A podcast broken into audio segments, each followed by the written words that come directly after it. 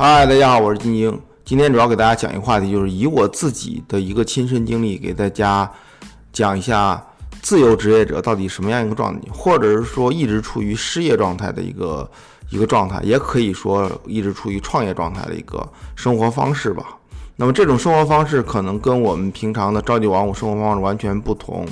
啊，不光是从形式上的不同，而是从思想上，从你的骨子里面都会完全不同。那么今天呢，我就自我剖析一下，提前给大家讲一讲，呃，在生活当中作为一个自由职业者的一个心声。啊，大家听完我这一些感受以后，就会明白，在目前这个全球化的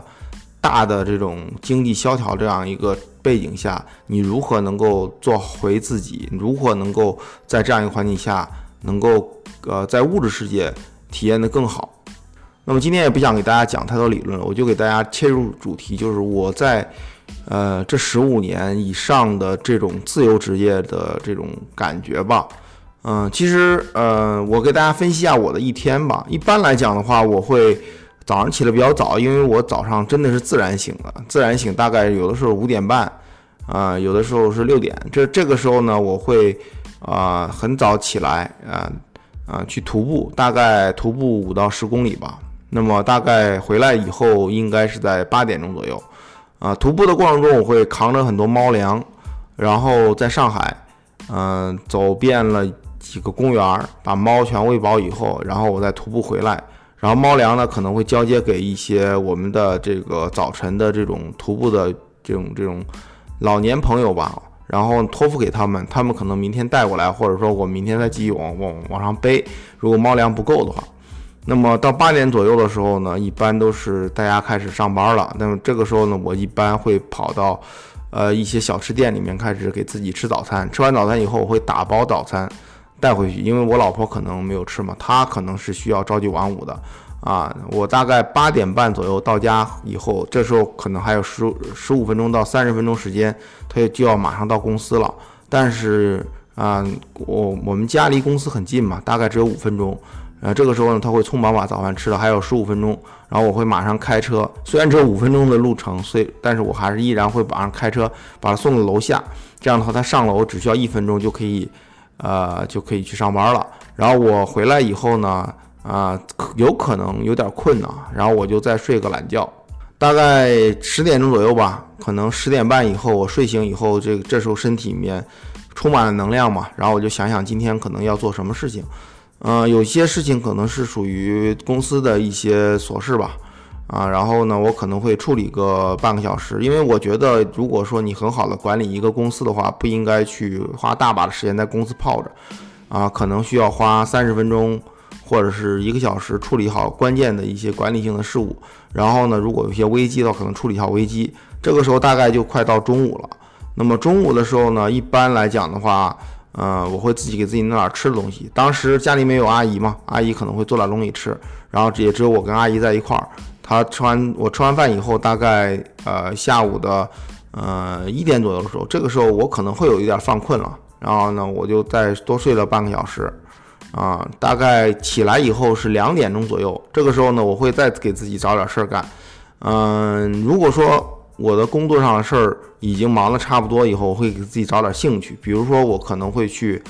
呃，找一找这个嗜好，比如说组装一个机器人啦，组装一些电脑啦，或者玩一些硬件设备啦，玩一些机械键盘啦，呃，类似这种东西。然后呢，可能一一晃一下午就到三四点钟了，这个三四点钟基本上是我最开心的时候了。然后我会准备好装备，拿好毛巾，拿好这个汗，嗯，这个流汗的。夹带就夹到这儿的，然后呢，带好自己的这种打球的装备吧，可能要带两升水或者三升水，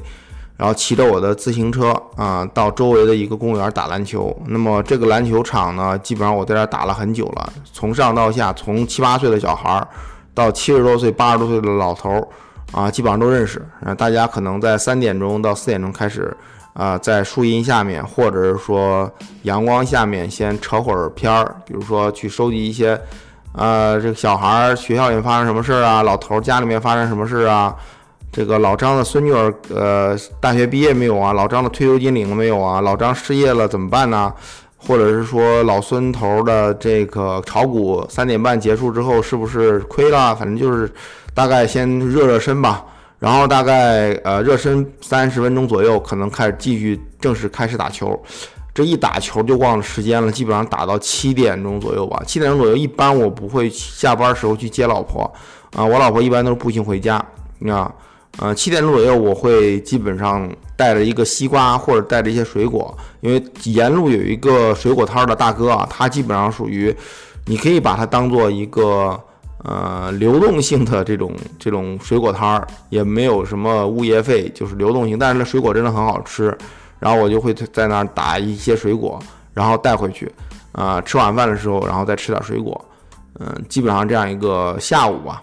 然后当吃完晚饭以后呢，一般来讲的话，我还会去下楼去溜达一下，去大概走个半个小时，啊，去消一消食儿，啊，回来以后呢，我会再去自己找点事儿干，比如说可能公司上的事儿啊，或者说我突然有一些灵感去做一些，呃，项目上的创新呐。呃，或者是说，就是突然有朋友要打电话过来，可能去聊一聊一些未来的商机啊，未来的这种发展趋势啊，这可能都是一个闲聊天的这个过程。嗯，如果说一旦有一些火花的话，可能我们执行起来也很快，因为我们几个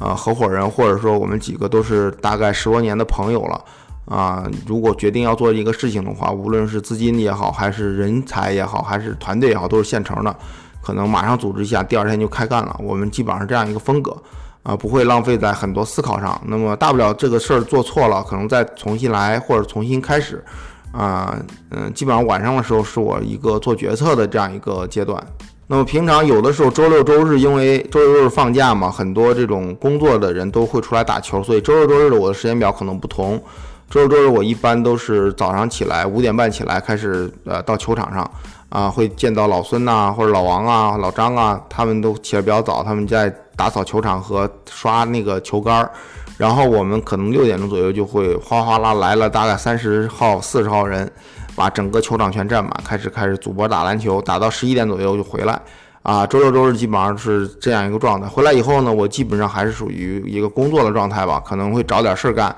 啊，无论是公司的事儿，还是合伙人之间的沟通，呃，还是一些这种。呃，自己的嗜好，反正是有事有一些事儿干，然后就是呃，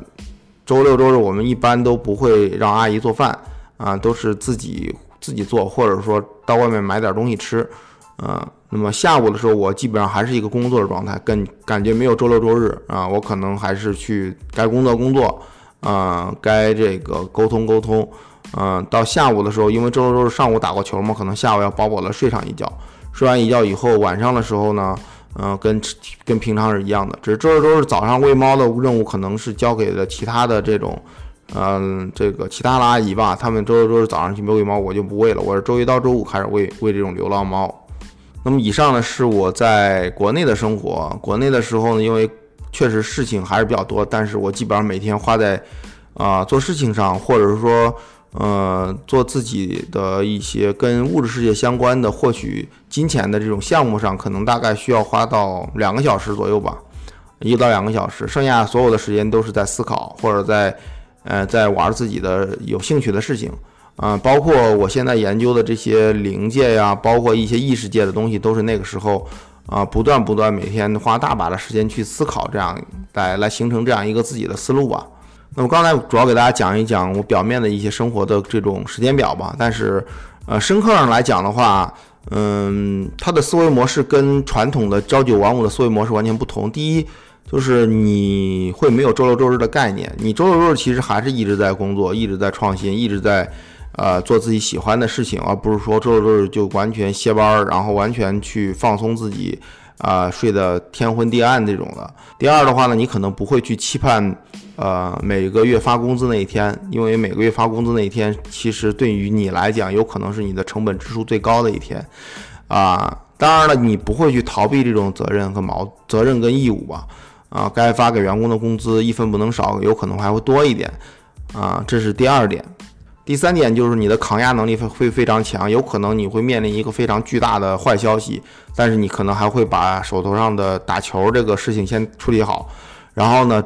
呃，把这个决策再往后压，然后慢慢慢慢去消化掉这些压力。嗯，然后呢，如果说你是一个纯物质主义者的话，这些压力我估计你是完全承受不了的，可能你需要有一定有一定的超脱的精神吧。这也之所以我我连研究这种灵界的一些原因，就是在某些巨大的压力面前，你可能如果内心很强大的时候，你不会去惧怕很多事情，然后你会比较坦然的面对该做什么做什么，啊，这也是一个啊最大的收获吧。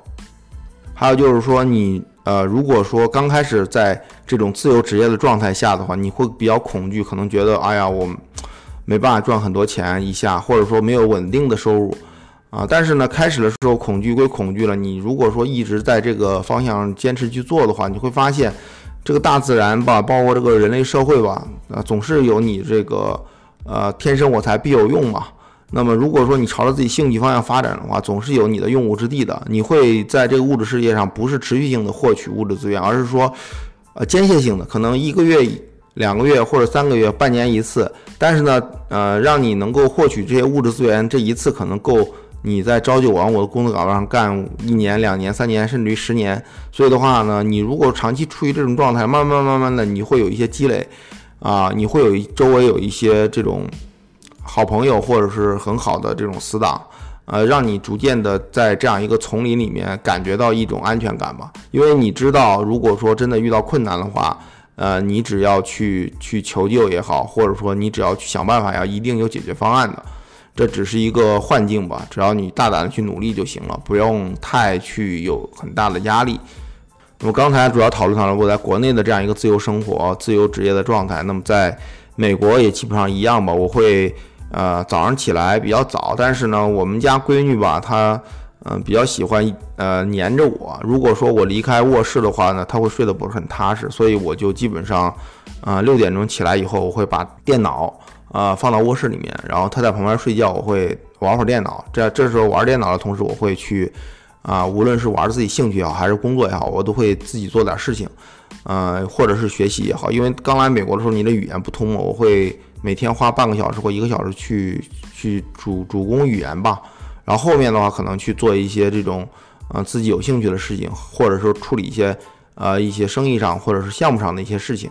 那么，当我女儿起来以后吧，我会把她抱下楼，然后呢，这一上午基本上都在陪我女儿玩儿啊，不管是这个玩玩具也好，还是骑自行车也好，还是叠飞机也好，反正总之是陪着她玩儿的。但是在玩的过程中呢，我会插，我会见缝插针的去用手机去学习一些东西吧，比如说呃美国的整个文化呀，包括英语啊，啊，所以我的英语不是特别好，但是我听力很好，基本上英语听不管对方说的再快，我都能听懂。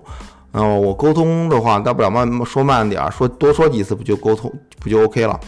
啊，所以我会见缝插针去听一些这些东西，然后呃也会见缝插针的去学一些新新的技术、新的文化，因为在国内的生存环境跟国外是完全不一样的。那逐渐去适应这种文化。我们我老婆一般呃晚上带娃比较辛苦，老二跟着她，可能老二有的时候晚上夜起了好几次，她可能睡不好，所以一般下午的时候我老婆。呃，恢复状态以后就呃扛起了带娃的责任，基本上带俩娃吧，带俩娃，然后呢，我这个时候呢就可以做点自己的有兴趣的事情，比如说我会录点 YouTube 的视频啦，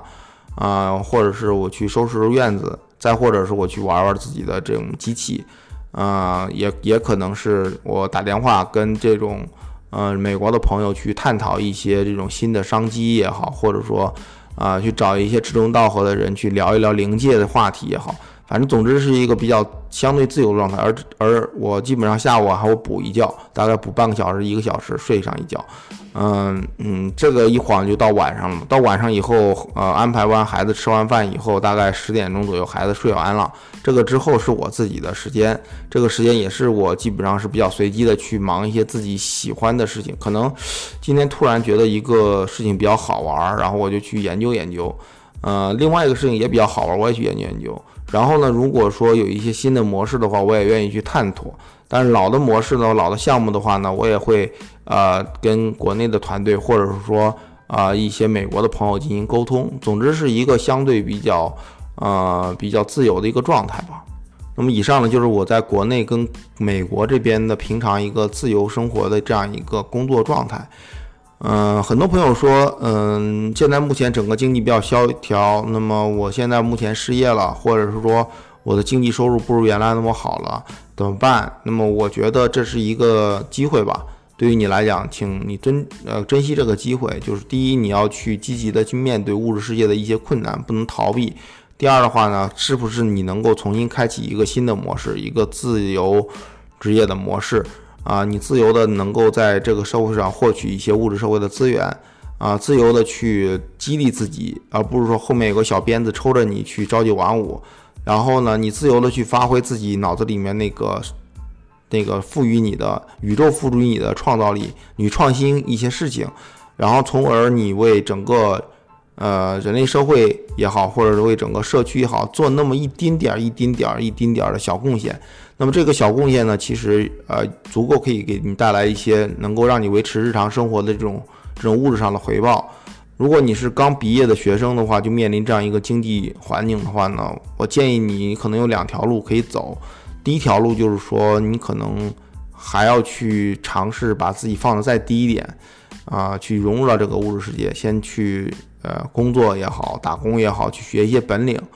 啊。第二个条路就是说，你就彻底去。走自由职业这条路，啊，发挥自己的创造力，啊，可能会比较艰苦，有可能你要啃老一段时间，有可能你会得到朋友的帮助，但是没关系，你只要很自强自立，你就一定能在物质世界，呃，立足，啊，不用不用担心，也不要恐惧，因为，呃，你所认为的那个拐杖，就是说你你可能有份稳定的工作，这个拐杖其实是不存在的，因为自己这些公司的老板自己都不知道自己。的公司能做多久？然后你把他的公司作为你的拐杖，岂不是很可笑，对吧？那么你可以说你可以跳槽啊。那么所有的公司都是这样的呀，对吧？你不可能有一个永久性的拐杖的，这个永久性的钻石拐杖，一直能保保驾护航的。你总有老的一天的呀。嗯，你当你干不动的时候，你还是处于一个天天跳槽找工作的状态吗？你可能二十多岁的时候这样的，三十多岁是这样的，四十多岁的时候你可能都比较吃力，五十多岁的时候你可能更吃力了。所以呢，你早晚要迈出这一步的。那我上次我有个话题嘛，在任何公司你做高管可能都会被开掉，在任何公司你做任何的员工，总有一天你也会被开掉的。所以你不要对任何公司有任何幻想啊！你你能够有幻想的，你能够有信仰依赖的，就是无形界的东西，而不是有形界的东西。任何物质其实都靠不住的，你只有把自己的信仰放在一个无形界，可能才有更多的能量，更多的动力。啊，去维持自己的整个物质社会的这样一个运转吧。嗯，那么对于已经工作十来年的这种朋友的话，啊，我的一些建议就是说，你要降低自己的负债率吧。嗯，不要有太多的这种负债，比如说你可能名旗下名下有七八套房子，但是个个都是负债去运作的。那么一旦整个金融系统有问题的话，你就会非常压力，非常有风险，你可能前面几十年就白奋斗了。嗯，所以的话呢，你要学会去分散风险，不要去把这个资金全压在房产上。可能你有一个一两套、三四套收租就行了。如果说你足够有钱的话，不要负债，你可能是百分之百拥有这个房产，你去把它租出去也可以的。那么，嗯，其他一部分资产的话，你可能去尝试的去投资一些你有兴趣的事情，比如说你对游戏感兴趣，你就投资游戏啊；你对这种运动感兴趣，你投资运动。嗯，然后呢，你投资也不用怕失败，因为可能必然会失败的，因为你投资十个里面九个可能都会失败的。但是呢，你在投资这个过程中，你可能会认识一批这个有冲劲儿的年轻人，啊，认识一批这种呃灵魂非常美丽的这种这种年轻人。那么你在他们身上也能汲取一些能量吧。那么光明会卡牌有一张就叫 scam，就是说啊，整个金融系统其实就是一个。一一张纸嘛，它一一个一个墙皮纸后面有个棍子支着嘛。你现你现在想想是这样的呀，他是他只把你的钱，你的钱基本上百分之二十是在银行里面让你取嘛。那么如果超过百分之三十或百分之四十以上去取这个钱，钱就没有了，剩下钱去哪儿了？他在拿这个钱去再进行投资嘛。也就是说，你的存款里面的百分之五六五六十以上的都在这个社会运转去投资。啊，所以的话呢，你不要去完全依赖于整个金融系统去做事情，而去依赖于整个人本身，以人为本去做事情。投资人也好，投资这个项目也好，总之这个不要把鸡蛋放在一个篮子里面。那么今天的话题可能比较杂吧。总结来看的话，主要是我把我自己的整个生活，在国内的生活和在美国的整个生活，给大家剖析一下一个自由职业者的一个生活的状态吧。嗯，第二的话呢，就是自由职业者跟朝九晚五的人的思维上的不同。呃，一个是被动的去做事情，一个是主动的去做事情，比较悠闲的去做事情。嗯，第三的话呢，就是说你作为整个经济现在目前当前环境下的这样一个经济萧条的环境下，如果说你是一个学生的话，刚入门职场的话，你应该去怎么做决策？啊，如果说你是一个资深的这种职场人士的话，你应该怎么做决策？你应该怎么去面对嗯未来的这种不定的这样一个环境吧？希望能够帮助到大家。嗯，那么今天的视频在这里，我们下期见，拜拜。我忘了说一点了，就是如果说你是一个自由职业者，你你要一定记住，你的这个思考力是最重要的。你可能每天花百分之八十时间都在思考，可能百分之二十时间做执行。那么你思考其实就是探索别人没探索的事情，你追逐别人没追逐过的事情，勇于去承担这种啊不确定性带来的一些风险。那么一旦你发现这种东西，一旦你发现一些比较好玩的，或者说比较确定的模式的话，你就大胆去实现，这是你的价值，而不是说被别人抽着小鞭子走，自己没有完全的创造力啊。所以就是说，作为自业自由职业来讲，最重要的一点就是你的思维能力，你一定要花百分之九十的时间去思考，去思考，一再的思考，无论是你思考灵界也好，还是思考物质世界也好，总之你一直在思考，而不是说呃整天低着头去做事情，这是最重要的。那么我们下期见，拜拜。